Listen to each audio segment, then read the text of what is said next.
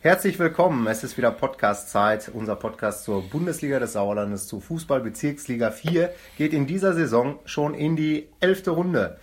Mein Name ist Elmar Redemann und ich begrüße an meiner Seite wie so oft und wie so gerne Rainer Göbel vom Sauerlandsport. Hallo Rainer. Hallo Elmar, ich freue mich auch. Ja, äh, zwar sind Ferien in NRW, aber das können wir uns nicht erlauben. Dafür ist zu viel los in der Bezirksliga 4 und hätten wir nach dem neunten Spieltag den Podcast unter den Titel stellen können, die Liga sieht rot bei fünf gelb-roten und vier roten Karten, könnten wir uns jetzt was für ein Motto ausdenken? Ja, man könnte sagen, Doppelkinet hält besser oder aller guten Dinge sind drei, denn es gab insgesamt vier Doppel- und zwei Dreierpacks. Ja, ähm, dann dröseln wir das mal ein klein wenig auf, ne? wer da äh, doppelt und dreifach trifft. Genau. Ähm, doppelt trafen jeweils Michael Kauke und Lukas Kessler beim 18-0 Torfestival von Langscheid gegen den Tabellenvorletzten aus Birkelbach. Kessler ist nun Dritter der Torschützenliste mit zwölf Toren.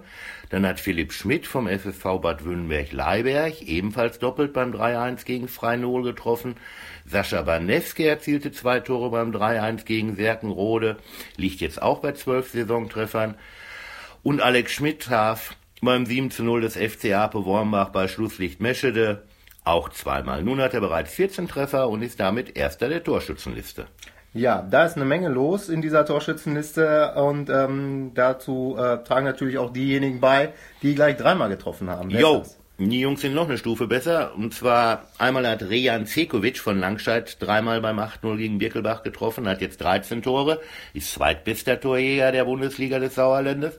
Und dann natürlich unser Wiederholungstäter, Falk Fischer von Langenholthausen. Der hat beim 4 zu 1 in Mischede, wie schon zuvor beim 3 zu 2 vor zwei Wochen gegen Langstadt, auch dreimal getroffen. Tabellenführer Langenholthausen feierte den zehnten Sieg in Serie und Fischer seine Saisontore 10 und 11. Mhm. Na, wenn es dann am Ende vielleicht nicht so spannend um die Meisterschaft werden sollte, könnte ja sein, dann wird es vielleicht ein ganz enges Rennen um die Torjägerkrone. Das äh, warten wir mal ab. Äh, was gab es denn sonst noch? Also zum generellen ja, äh, schon, Fußball. Genau, ähm, wie schon gesagt, also an der Spitze weiter Langholthausen. Dahinter jetzt punktgleich mit sieben Punkten Rückstand Sundern. Die haben 2-0 gegen Marsberg gewonnen und der FC Ape Wormbach. Vierter ist Eslohe. Die Serie hat beim 4 zu 1 in Schmalenberg gehalten. Eslohe gut drauf, hat jetzt 22 Punkte aus den letzten acht Spielen geholt. Fünfter und Sechster sind punktgleich Langscheid und Schmalenberg. Das ist die Spitzengruppe. Ja, die kann man so ganz gut abgrenzen. Das ist im Keller eigentlich genauso. Ähm, hat da jemand den Lichtschalter gefunden am vergangenen Wochenende? Nee, ich glaube, die haben alle gesucht, aber keiner hat ihn irgendwie gefunden. Denn von den letzten acht, äh, von den letzten sechs Mannschaften hat keiner einen Dreier eingefahren. Ja, und dann haben wir jetzt einen neuen im Club der Abschiedskandidaten. Das ist der VfB Marsberg. Der hat neun Punkte auf dem Konto. Dahinter folgen dann Herdring mit sechs Punkten, Oberschledern und Mischede jeweils mit fünf Punkten, Birkelbach mit vier Punkten und Schlusslicht ist Meschede mit einem Punkt. Und da könnte man ja dann auf die Idee kommen, wir haben jetzt ein Drittel der Serie gespielt. Das mal hochzurechnen, ne? Das, genau, das mal hochzurechnen, nimmt man das mal drei, dann käme Meschede auf sagenhafte drei Punkte am Ende der Saison. Ähm, naja, wie ja, gesagt. Das könnte ähm, im Umkehrschluss auch heißen, dass äh, man mit, äh, weiß ich nicht, vielleicht 16, 17 Punkten drin bleiben kann.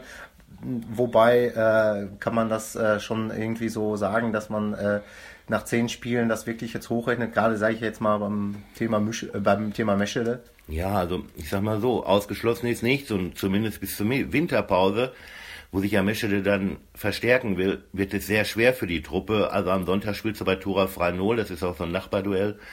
Und Freinol mit fünf Heimsiegen in fünf Spielen, alles andere als heimschwach. Also ich glaube, da gibt's den nächsten äh, auf die Birne und äh, 4-1 für Freinol, würde ich sagen. Ja, Tüppelkampfbahn ist da das Derby, ne? Genau. Meschede.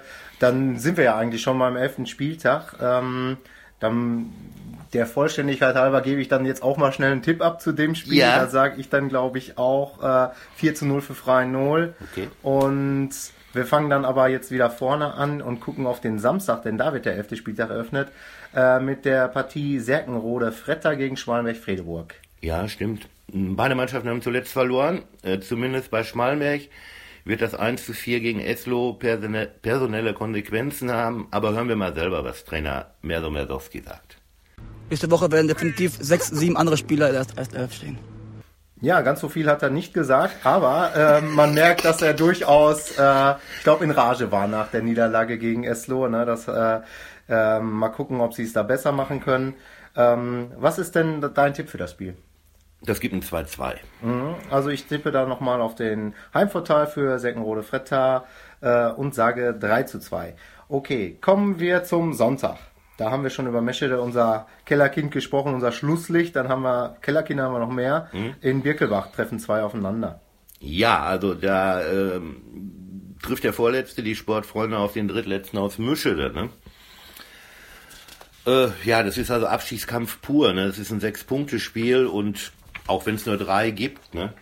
Aber so sieht das auch die Mannschaft aus dem Eulendorf. Und ähm, die wollen jetzt nicht Eulen nach Athen tragen, sondern einfach nur drei Punkte aus dem Wittgensteiner Land holen. Und auch der sportliche Leiter Niklas Wenze, mit dem ich in dieser Woche noch telefoniert habe, der sagte also, äh, jetzt nur noch gut mithalten reicht nicht. In solchen Spielen müssen wir punkten. Und die setzen auch extra einen Fanbus ein.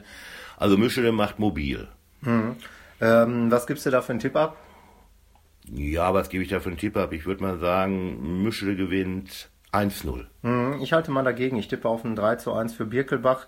Aber wie du schon sagst, das ist tatsächlich so ein Spiel. Ich glaube, dass äh, wer das verliert, der kriegt nochmal einen kleinen Knacks. Ja. Ähm, so, Unterstützung wird also da der Auswärtsmannschaft nicht fehlen. Die könnte, glaube ich, der SV Oberschledern auch gebrauchen. Da weiß ich aber nicht, ob das, äh, sage ich mal, so viele Leute ähm, animiert mit nach Sundern zu fahren. Das wird ein schwieriges Spiel für den SVO ja, also man kann eigentlich nur Bonuspunkte holen ähm, und ich bin auch davon überzeugt, Oberschledern wird nach diesem Spieltag auf dem Abstiegsplatz stehen, denn Birkelbach oder Mischede, egal wie das Spiel ausgeht, werden an Oberschledern vorbeiziehen, weil eben Oberschledern in Sundern beim zweiten verliert. Sundern hat alle fünf Heimspiele bisher gewonnen und wird auch das Heimspiel gewinnen und zwar mit 3-1. Ja, das sage ich sogar ein deutlicheres äh, 4 zu 0 für den TUS voraus. So, dann machen wir weiter da im Keller. Da haben wir den äh, SV Herdring. Die spielen gegen Aufsteiger Bad Württemberg-Leiberg. Was ist da drin? Ja, also Bad Württemberg hat erstmal äh, 16 Punkte im Gepäck und kommt auch mit breiter Brust. Denn die haben gestern ähm, das Pokal-Halbfinale erreicht mit einem 1 zu 0 Sieg gegen den bislang in der Meisterschaft noch ungeschlagenen Bezirksliga 3 Tabellenführer Neuenbeken. Mhm, das ist also schon bemerkenswert, ne? Also Richtig. kann man mal, ähm, das ist jetzt nicht irgendwie Laufkundschaft gewesen. Da waren auch 300 Zuschauer, also ja. und nicht ganz so viele werden es jetzt wahrscheinlich in Herdringen sein, denn Herdring ist zu Hause noch sieglos hat erst einen Punkt aus fünf Spielen geholt. Trotzdem glaube ich, für Herdringen spricht, Wünnenberg hat auswärts auch erst einen Zähler geholt und deswegen tippe ich auf ein 2-1 für Herdringen. Okay, dann sag ich mal 1 zu 1, dass äh, ja, die schwache Auswärtsbilanz der Wünnenberger äh, Bestand hat und die schwache Heimbilanz der Herdringer irgendwie auch. Ähm, kommen wir dann zum VfB Marswerk, quasi unser neuestes Mitglied im Club der Kellerkinder. Die sind unten reingerutscht, haben schon seit einigen Wochen jetzt nicht mehr viel gerissen. Ja, und die nächste Aufgabe heißt jetzt auch noch TuS Langenholthausen. Richtig, also Marsberg ist auf rasanter Talfahrt, hat nur einen Punkt aus sechs Spielen zuletzt geholt. Und nun kommt der Spitzenreiter aus L.A. Der nach zehn Siegen in Folge, spielt er irgendwie in der eigenen Liga. Ja, und allerdings in der vergangenen Saison hat Marsberg zweimal gegen Langenholthausen gewonnen. Nur da war das eine andere Mannschaft von L.A. Diesmal, glaube ich, wird das nichts. Also mein Tipp ist 3-1 für Langenholthausen. Mhm. Ja, genau. Der große Ausrutscher, auf den jetzt vielleicht alle, also bis auf die Langenholthausener selber warten, den kann ich mir auch noch nicht so richtig vor vorstellen. Ich sage einfach mal 3 zu 0 für Langenholthausen, auch wenn es auswärts ist. Ähm, gucken wir dann mal zu den Verfolgern von unserem äh, unangefochtenen Spitzenreiter. Da haben wir den Tabellendritten FC Ape Wormbach, der hat Hüingsten zu Gast. Ja, also bei Ape muss man sagen, da stimmt zurzeit einfach die Mischung. Also die Mannschaft hat nur sieben Gegentore kassiert, die beste Defensive der Liga, hat mit Alex Schmidt mit 14 Treffern dann auch noch den Top-Torjäger der Liga. Apes Trainer Jens Richter sagt zwar, wir schauen nicht auf Platz eins, aber diese Mannschaft, die gehört einfach aktuell zur Creme de la Creme der Liga. Also das ist schon gut.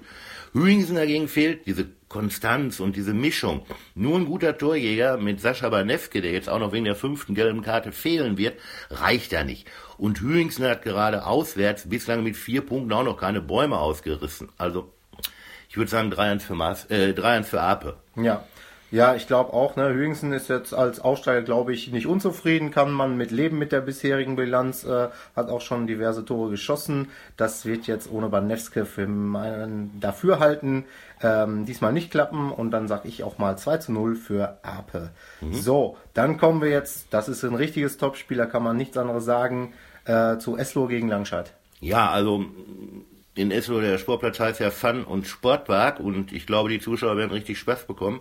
Das ist Vierter gegen Fünfter, drittbester Angriff. Eslo mit 35 Toren gegen den besten Angriff. Langscheid mit 38 Toren. Also da wird's richtig rappeln. Denn hinten reinstellen oder so bringt nichts, nur der Sieger bleibt oben. Ja, und irgendwie glaube ich an 3-3 oder sowas. Ähm, aber Eslos Trainer Jan Hütemann, der hat durchaus Respekt vor den Gästen von der Sorpe und er kennt auch Torjäger Kessler, ist aber trotzdem optimistisch. Hören wir mal, was er sagt. Ja, mit Langscheid hatte eine Top-Mannschaft aus uns, eine Top-Mannschaft aus der Liga mit einer, ja, mit einer bärenstarken Offensive. Ich kenne den Kessler noch aus, aus Verdola-Zeiten vom Frühjahr. Äh, das, das, ist, das ist schon eine Mannschaft mit, mit Qualität. Ja, wir, wir müssen, wir müssen von den Absprachen her, wir müssen ja von der Konzentration her auf jeden Fall deutlich besser sein, müssen auch von den Zweikämpfen besser sein. Äh, ich weiß aber, dass die letztes Jahr mit einer guten Serie nach uns gekommen sind. Da haben wir sie 2-0 geschlagen und ich glaube, die fahren, würden lieber auch woanders hinfahren als nach Eslo im Moment. Genau, ne? Also es gibt vielleicht äh, dankbarere Aufgaben als im Moment äh, nach Eslo zu, zu kommen. fahren, richtig. Ähm, ja. Das sehe ich auch so. Ich bin damit ganz gut gefahren. Ich habe in den letzten Wochen eigentlich immer auf Eslo getippt und die haben äh, dann sind dem auch nachgekommen. Dann mache ich das doch einfach weiter so. Und dann sage ich, äh, ich hoffe eben, ebenfalls auf ein torreiches und äh, hochklassiges Spiel und sage mal 3 zu 2 für den BC Eslo gegen den SUS Langscheid-Enkhausen. Ja. Das äh, ist dann unser Programm gewesen, was am 11. Spieltag äh, äh, ansteht. Und ja, wir können euch nur danken fürs Zuhören und ähm, eine weiterhin schöne Woche wünschen. Ja, wünsche ich auch und Glück auf.